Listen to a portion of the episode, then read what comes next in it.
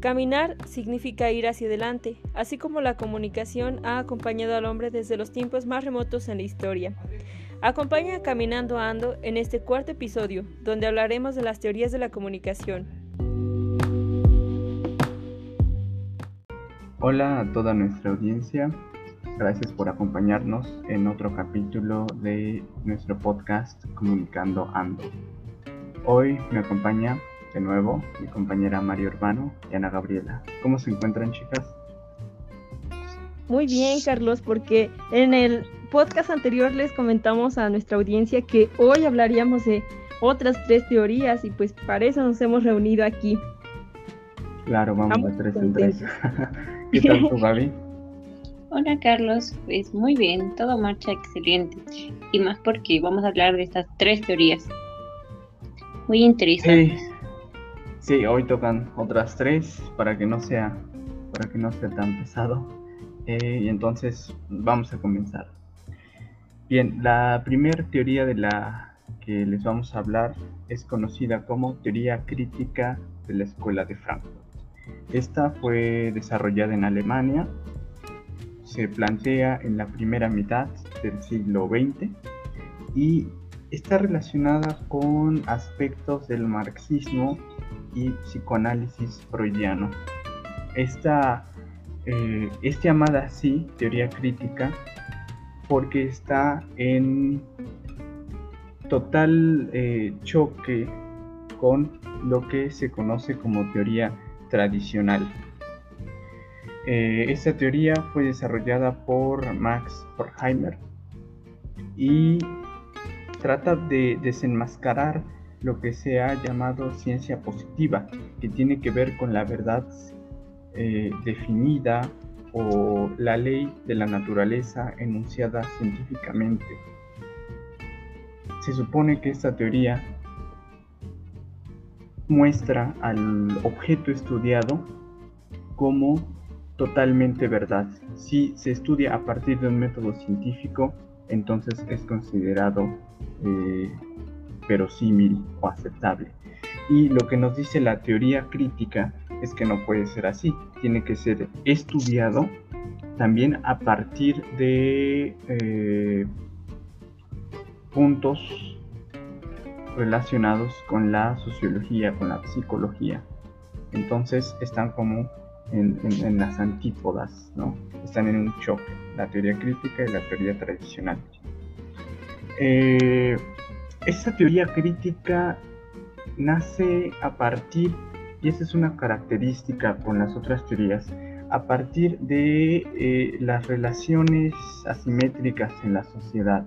¿no? Estos pensadores que son base, eh, Marx, Kant, son base eh, para el desarrollo de esta teoría. Y como decía, fueron eh, pensadas a partir de estas relaciones que eh, los pensadores vieron. No hay en nuestra sociedad una equivalencia. Hay gente que, tiene más poder y, y, hay otro cierto grupo de la sociedad que no lo tiene. Entonces estos pensadores a partir de estos problemas sociales van a tratar de, con sus teorías, mostrarnos por qué es así, por qué vivimos en una sociedad así y cómo poder cambiar. Y el modernismo es lo que va a llevar a estos pensadores a crear algo nuevo.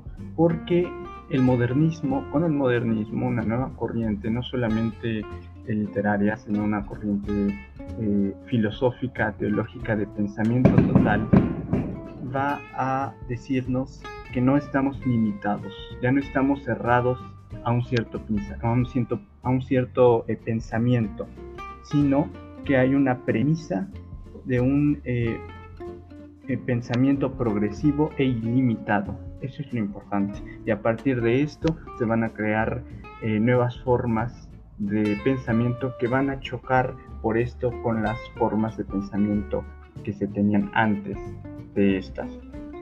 Em, lo que podemos decir en relación a la comunicación es que eh, se ve a los medios de comunicación como, un, como los todos poderosos y en ellos hay mecanismos ideológicos.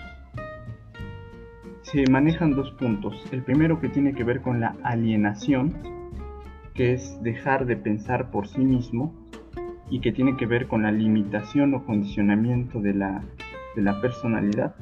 Y el segundo punto es la manipulación, el control de la voluntad a través, por supuesto, de los medios, como de, los medios de comunicación. Entonces, esto pone al emisor como el que manipula y al receptor como el alienado. El alienado, es decir, que no puede pensar eh, y reflexionar por sí mismo o actuar por sí mismo a partir de la información que, eh, que, está recibiendo de los medios de comunicación.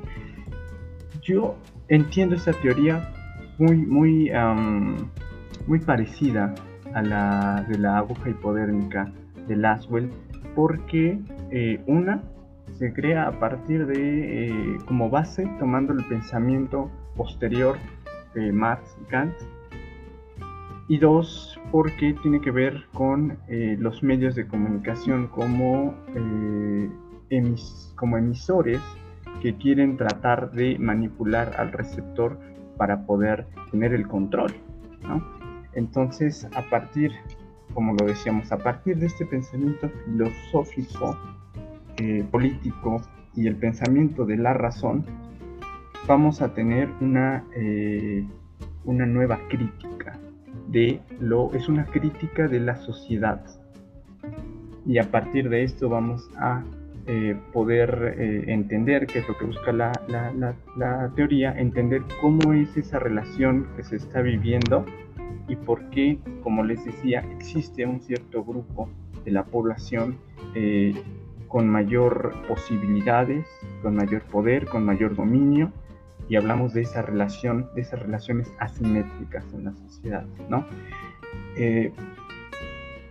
entonces, con todo lo que he dicho, podemos decir que la teoría crítica de la escuela de, la escuela de Frankfurt es un intento radical de repensar los fundamentos normativos de la política eh, global.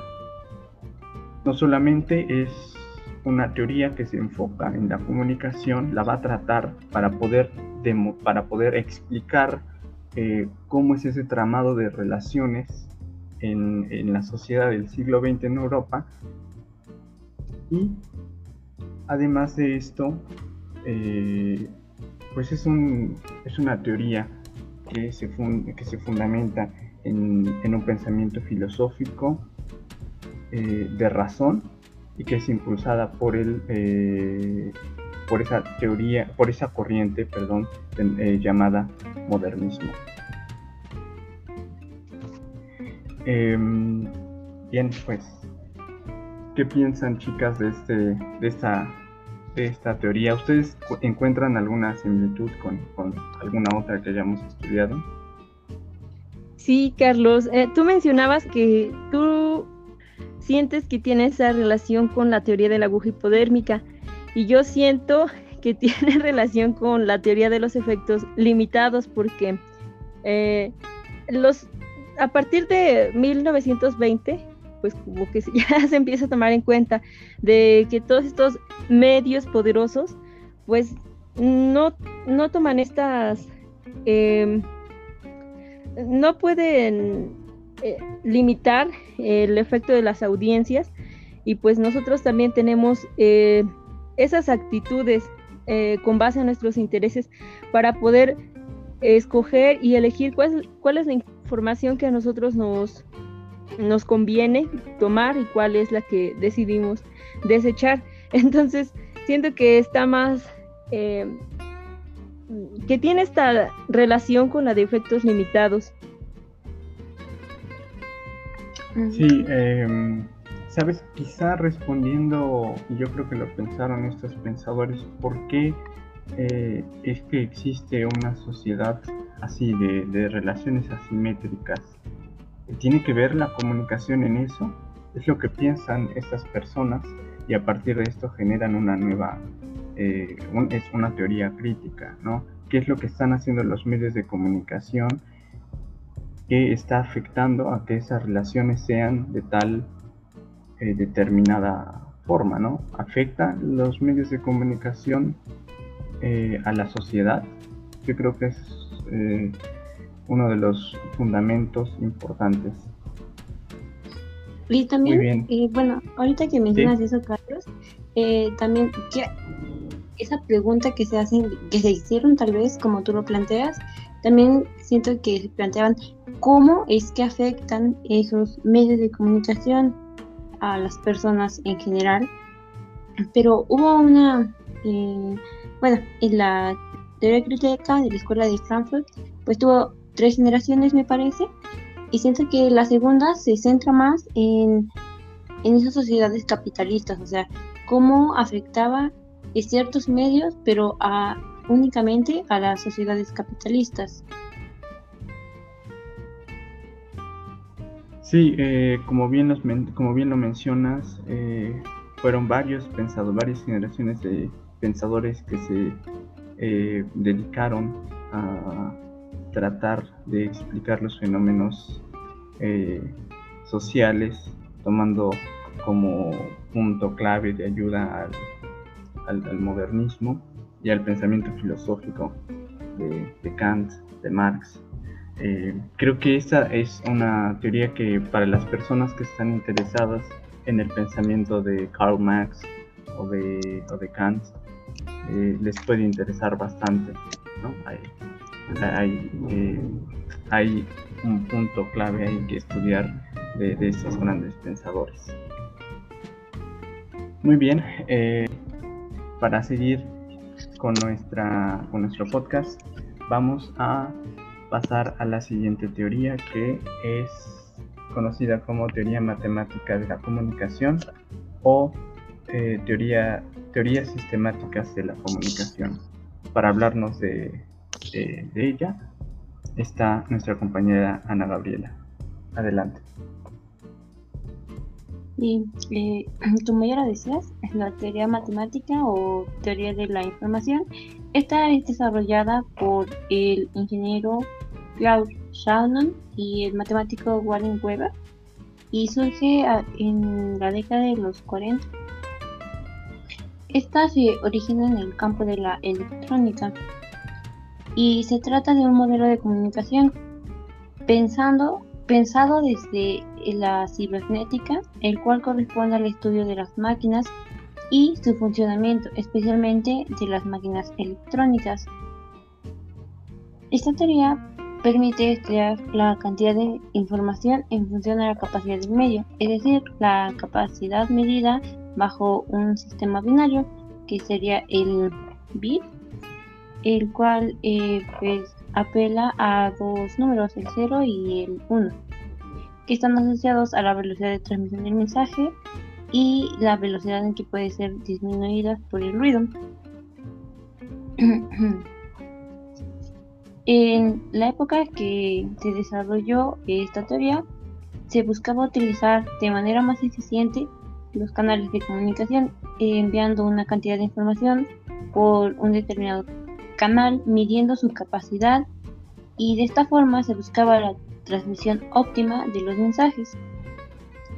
Existieron investigadores anteriores a, a Weber y Shannon, pero ellos dos lograron darle un alcance superior al planteamiento inicial y de este modo crean un modelo simple y lineal integrado por seis elementos del cual ya habíamos hablado en un podcast anterior. Eh, estos seis elementos son eh, la fuente, puede ser de naturaleza, puede ser eh, natural o mecánica y establece el tipo de mensaje y el grado de elaboración. El, el segundo es el transmisor, el transmisor, que es un componente técnico que transmite el mensaje y lo convierte en señales apropiadas. El tercero es canal, que es el medio físico por el que van las señales eh, y, y cumple las funciones de mediación y transporte.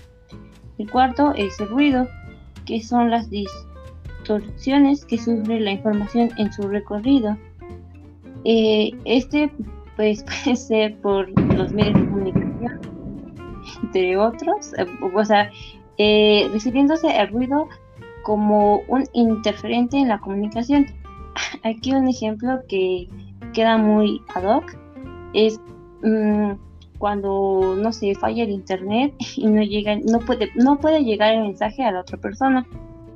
El quinto es el receptor y es el medio que decodifica el mensaje transmitido enviado por a través del canal. Y el último es el destino, que es el punto de llegada del proceso de comunicación o el objetivo final del mensaje. Una de las principales inquietudes eh, por la cual surge esta teoría, bueno, así, esta teoría fue la falta de eficacia, eh, o más bien eh, se buscaba la eficacia, es decir, la precisión con la que un mensaje llega a, a su destino. Por lo tanto, este trabajo fue desarrollado con el objetivo de mejorar los procesos de comunicación electrónica con base en la capacidad de medir la cantidad de información que un medio eh, está en capacidad de soportar y transmitir. Y el éxito eh, está, bueno, el éxito en esta eficacia está en codificar o elaborar los mensajes de una manera en que se evite la ambigüedad para llegar a la decodificación que refiere a la interpretación por parte de quien recepta el mensaje. Con este modelo se trataba de llegar a una codificación más rápida, económica y segura sin la presencia de, eh, de que algún ruido complicara su transmisión. Y para ello el destinatario debe comprender la señal correctamente. Y aquí surgía un problema que radicaba en que el receptor eh, captara el significado que el emisor quiso dar al mensaje. Por lo tanto, la cantidad de información en que el mensaje ha transmitido pues tenía que ser medido.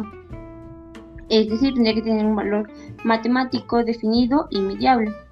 Entendiendo con esto que la cantidad no se refiere a la cuántica de datos, sino a la probabilidad de que el mensaje dentro de un conjunto de mensajes posible sea recibido. Es decir, el valor más alto se le asigna al mensaje con menos posibilidades que tiene de ser recibido. Entonces, si se sabe con certeza que un mensaje va a ser recibido, su cantidad de información es cero. Por lo tanto, pues este modelo buscaba que el mensaje llegara de forma correcta y eficiente al receptor de una manera rápida y en donde no existiera tanto ruido. Eh, ¿Es todo lo que quieres comentarnos, compañero? Carlos. Eh, bien. Vaya, pues es una teoría interesante. Eh, a mí, cuando menos para mí, porque al escuchar la palabra matemática, evocamos cuestiones de quizá de precisión, de, verificación de datos certeros, ¿no? Eh, combinada con la comunicación, creo que genera o pensamos en un, en un modelo eh, unívoco, ¿no? Pero, eh, pues, como hemos, como nos has comentado, hay, hay un modelo muy bien preparado, muy bien lineal y esto hace de la teoría algo, una teoría potente e importante. Eh, sin embargo, yo voy a permitirme leer una cita que me parece bastante importante.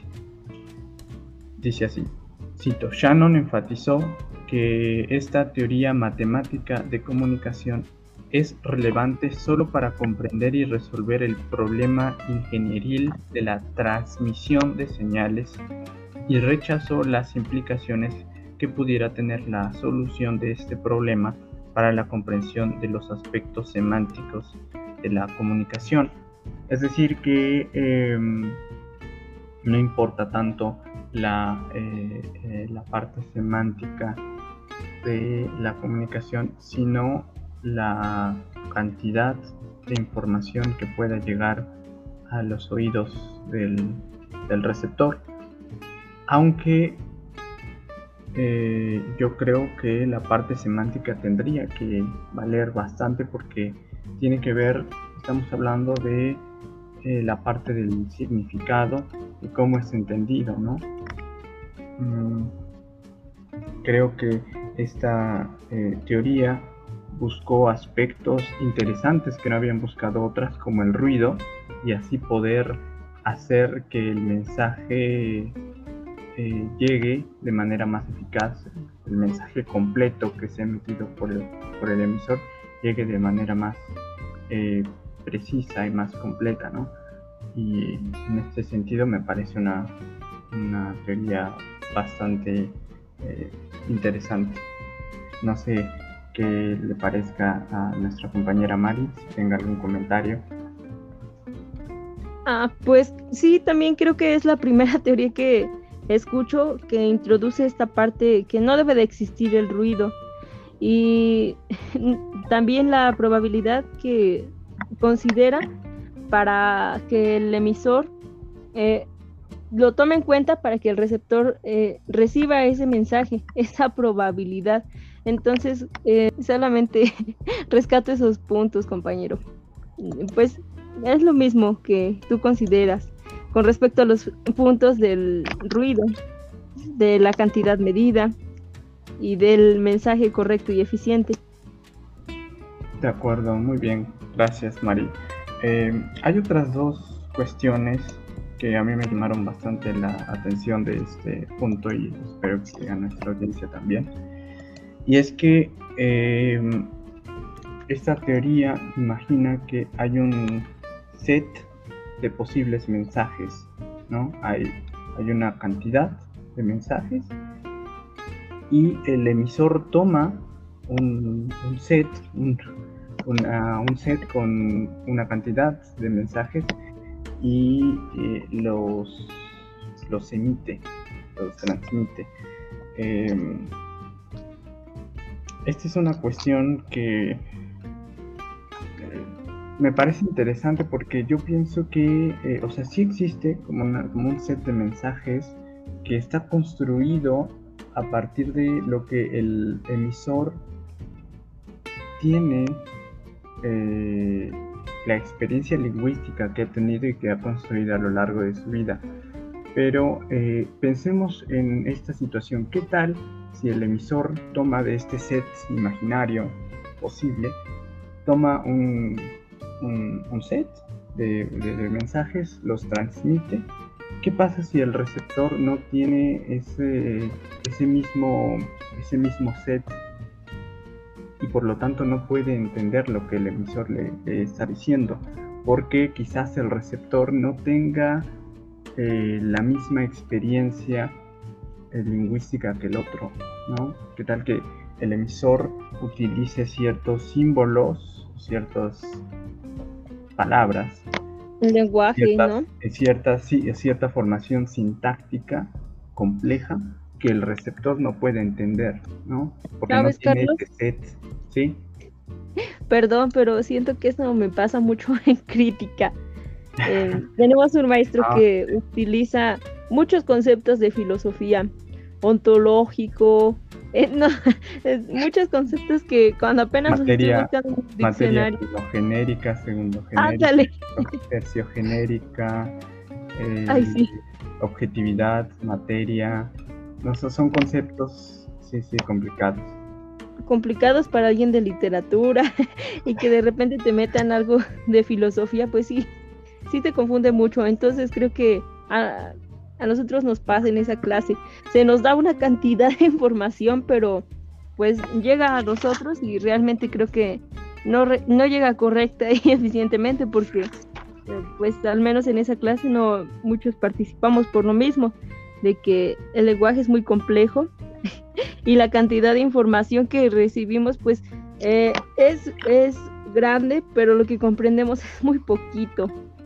Sí, sí, totalmente de acuerdo, porque sabes, eh, estamos hablando de ruido como una parte exterior eh, al, al, emisor que pueda impedir el mensaje, pero no estamos pensando en que un ruido puede ser también la imposibilidad del receptor de entender con cierta totalidad lo emitido por el emisor, porque eh, yo creo que hasta cierto punto es un, es un ruido, puesto que impide la, eh, la comprensión del, del, mensaje. Y aquí creo que, aquí creo que es, eh, es el problema, que esta teoría no se fijó tanto en esa comprensión del mensaje, sino en que el receptor reciba la información. Porque aquí tengo otra cita. El mensaje, el mensaje que llega al receptor se entendió como si éste fuese seleccionado de un set de posibles mensajes. Es lo que le decía. El emisor emite ese mensaje que toma de un, de, un pues sí, de un set, de una cajita de, de, ahí que se crea a partir de lo que él conoce, de su lenguaje, y lo, y lo, y lo transmite al receptor. Pero, ¿qué pasa si él no tiene la capacidad lingüística de poder decodificarlo? ¿no? porque no tiene ese set de conocimiento lingüístico que el emisor tiene. Yo, entiendo que es como una, especie de ruido ahí. Sí, me parece muy interesante tu ejemplo, Carlos. Sí, es que, es que con eso podemos entender también que no todas las teorías que hemos revisado tienen, son completamente eficaces en todos los ámbitos. Lo que pasa con esta es que eh, eh, Shannon y Weber eh, la concibieron, bueno, Shannon en primer lugar, como, em, como un proceso matemático, ingenieril, y creo que al hacerlo así abarca ciertas cosas como el ruido, pero también deja de, deja de lado otras cosas que son importantes en la comunicación, ¿no? Entonces esto, esto de las teorías, y creo que esto, eh, bueno, quiero que le quede claro a la audiencia, ninguna teoría abarca totalmente todas las complejidades y fenómenos de la comunicación, y por eso es, es lo que eh, hemos comentado en otros, en otros podcasts, eh, que el objeto de estudio no está muy bien delimitado, pero yo creo que es por la complejidad de la misma ciencia. Hay muchos aspectos y por eso se han ido creando muchísimas teorías y que no logran em, atender a todos los aspectos, abarcar todos los aspectos, ¿no? Y eso es interesante, que, vayan generándose, que podamos ver, entender las teorías, pero también eh, decir o poder entender qué parte no están atendiendo, ¿no? Pues muy bien, eh, y ahora vamos a finalizar con la última teoría, es conocida como teoría de usos y gratificaciones, de la cual nos va a hablar nuestra compañera Mari. Por favor. Sí, pues esta también eh, fue estudiada en el año 1940, principalmente por Paula Sarfeld y, eh, y Gerta Herzog, Em, me voy a enfocar más en el estudio que hizo eh, Herta Herzog, eh, porque ella se preguntó que por qué las personas eh, escuchaban radionovelas, que a qué necesidades atendían. Entonces se dio cuenta que ellos escuchaban radionovelas para escuchar problemas de otras personas, para liberarse emocionalmente, y eso les llevaba a, que el uso de medios eh, les enseñaba de cierta forma cómo resolver sus problemas personales en situaciones similares. Em, también la escuchaban por satisfacción, eh, por la ilusión de que las historias en, esa vida eh, pues tienen un final feliz y pues de cierta forma liberaban emociones a través de situaciones situaciones problemáticas que enfrentan otras personas, personas que estamos, eh, pues sí, escuchando su vida a través de una radionovela. Y también escuchaban porque tenían un aprendizaje de cómo comportarse frente a problemas similares. Eh, también esto les ocasionaba una satisfacción de que, eh, bueno, del final feliz, y, pero aquí no, este, Herta Herzog se da cuenta que las audiencias usaban a los medios y no los medios a las audiencias para, eh, para este, esta satisfacción que obtenían de los medios. Eh, Entonces, las personas eh, deciden que los medios y los contenidos, ¿qué, ¿qué, medios y qué contenidos deben usar para obtener gratificaciones específicas. Eh, las gratificaciones específicas van enfocadas en la pirámide de Abraham Maslow, que es una tabla de necesidades y motivaciones. Inicia con el número uno, las necesidades fisiológicas. Eh, todos tenemos estas necesidades que pues eh, son la, eh, la, necesidad de comer, de beber, de dormir, de dónde refugiarnos, aire fresco y claro, una temperatura apropiada. La segunda es la seguridad, una seguridad y tener una estabilidad de empleo, protección y orden. La tercera es necesidad social, tener amor, sentirnos queridos y apreciados. La cuarta es la necesidad del ego, sentirnos valorados y respetados.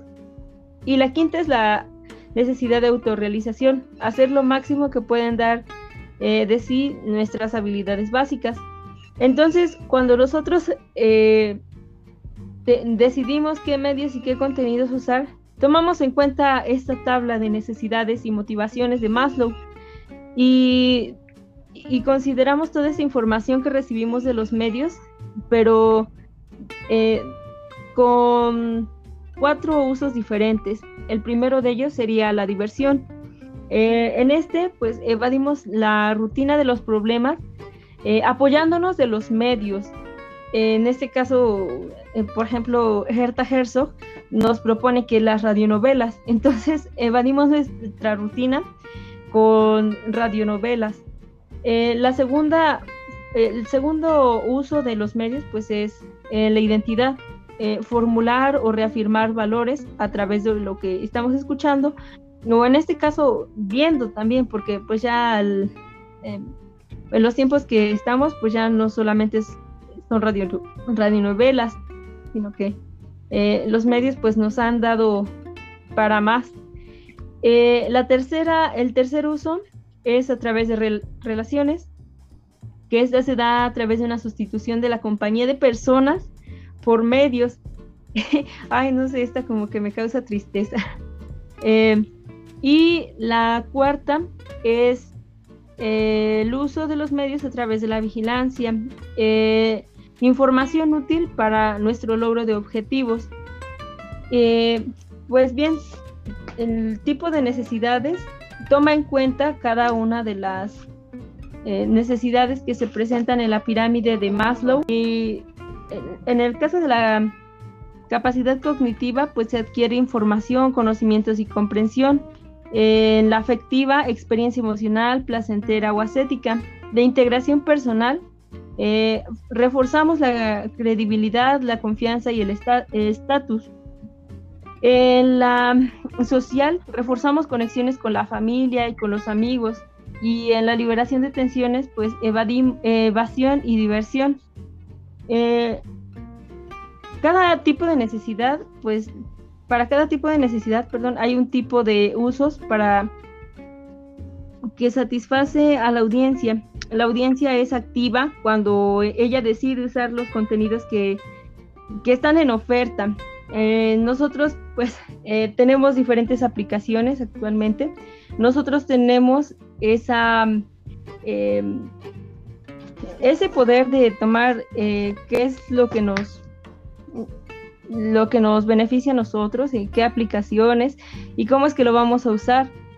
Em, también nosotros podemos decidir que, que cuáles los contenidos que provocan en nosotros una satisfacción en cuanto, en cuanto a nuestras necesidades.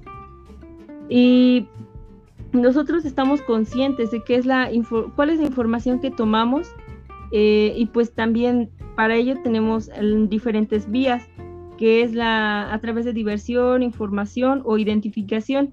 Mm, considero que en diversión pues no sé, han salido estas aplicaciones de TikTok que son videos muy cortos y pues causan en nosotros eh, esa, esa diversión.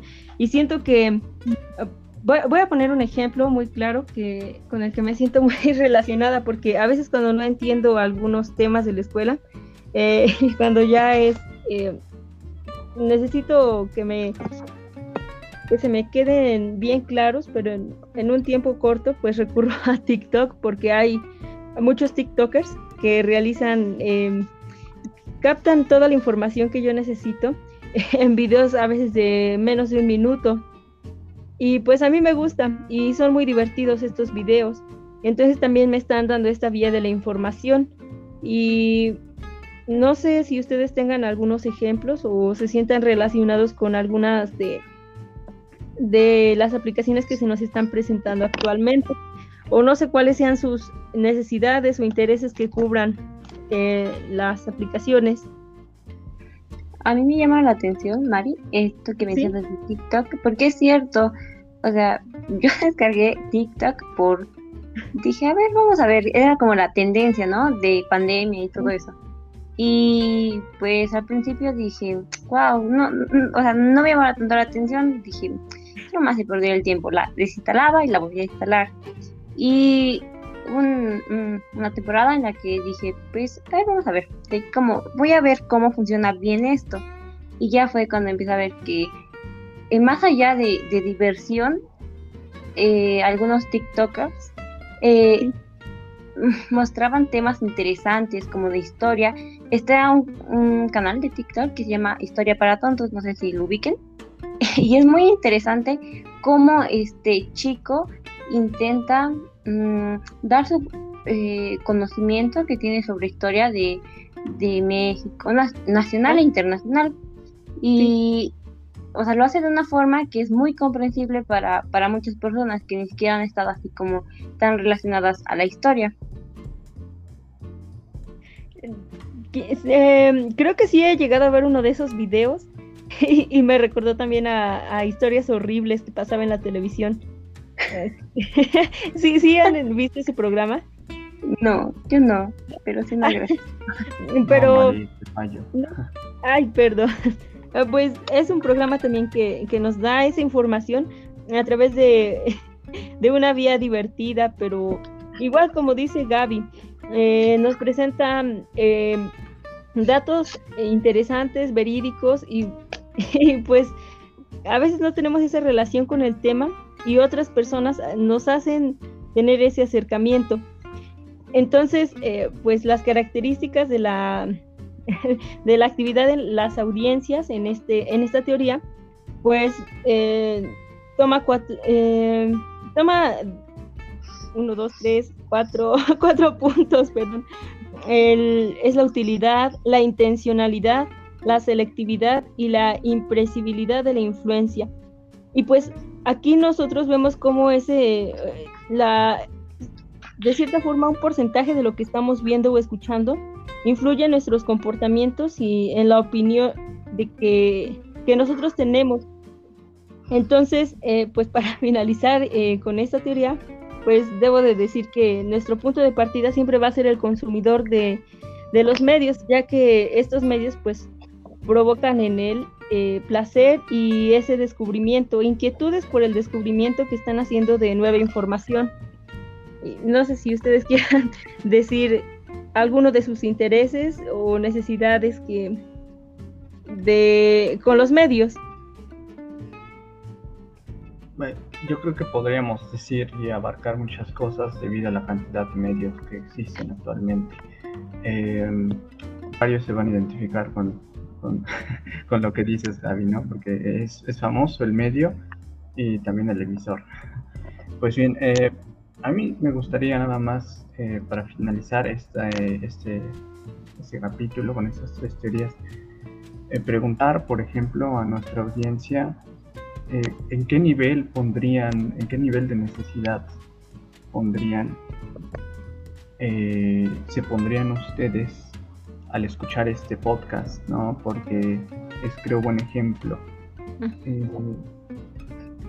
preguntarse ustedes eh, en este caso, cuál es su necesidad de escuchar este podcast y después cuál es la necesidad de, atender a ciertos programas de televisión, por ejemplo, eh, eh, programas culturales como música, no sé, eh, eh, preguntarse cuál es la necesidad que tienen, en qué nivel la pondrían de los que nos dio nuestra compañera y que los lleva a realizar una, una acción comunicativa. Creo que sería bastante importante hacer esta actividad. Pues bien, eh, de esta manera hemos terminado este podcast y queremos eh, pedirles que estén atentos a nuestra Instagram comunicando ando, que lo sigan, porque estaremos subiendo información sobre las siguientes tres teorías que están verdaderamente potentes, interesantes, eh, renovadoras y que nos van a dar una nueva idea de la visión que tenemos de la comunicación. Pues bien, muchas gracias por acompañarnos y que estén muy bien.